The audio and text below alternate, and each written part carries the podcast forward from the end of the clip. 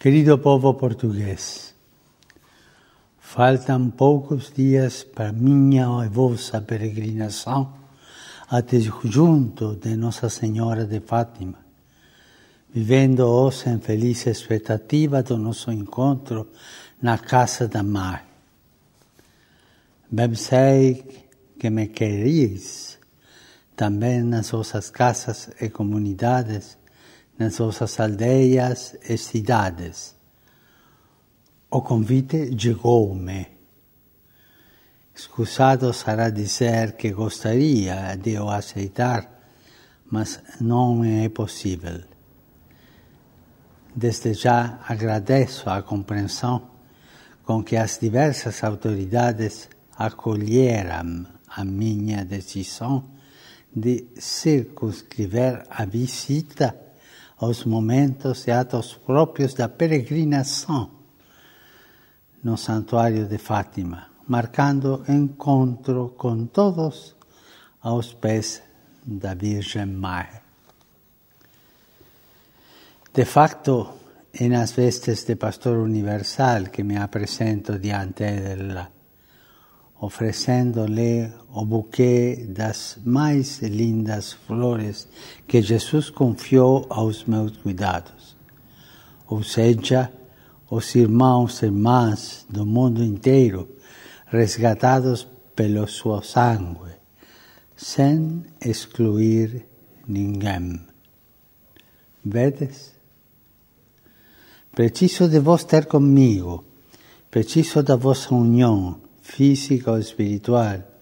Importante é que seja do coração. Para o meu buquê de flores, a minha rosa de ouro. Formando-nos um só coração e um só alma.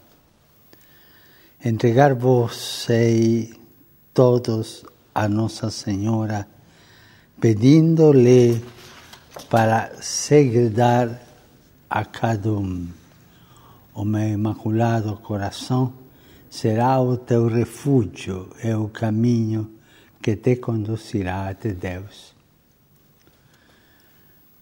Com Maria, peregrino na esperança e na paz.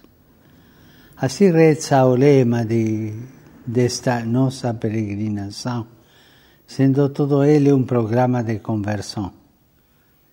Para esse momento abençoado, que culmina un centenario de momentos abençoados, alegra-me saber que vos estáis a preparar con intensa oração.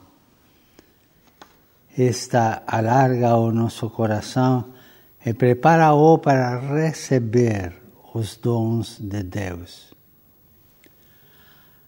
Agradeço-vos as orações e sacrifícios que diariamente ofereceis por mim é de muito preciso, pois sou um pecador entre pecadores, um homem de lábios impuros que habita no meio de um povo de lábios impuros.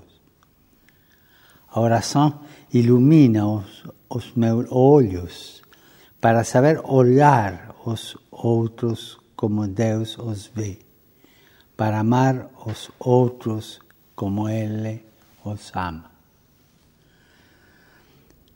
No seu nome, venho até vós na alegria de partilhar convosco o Evangelho da esperança e da paz.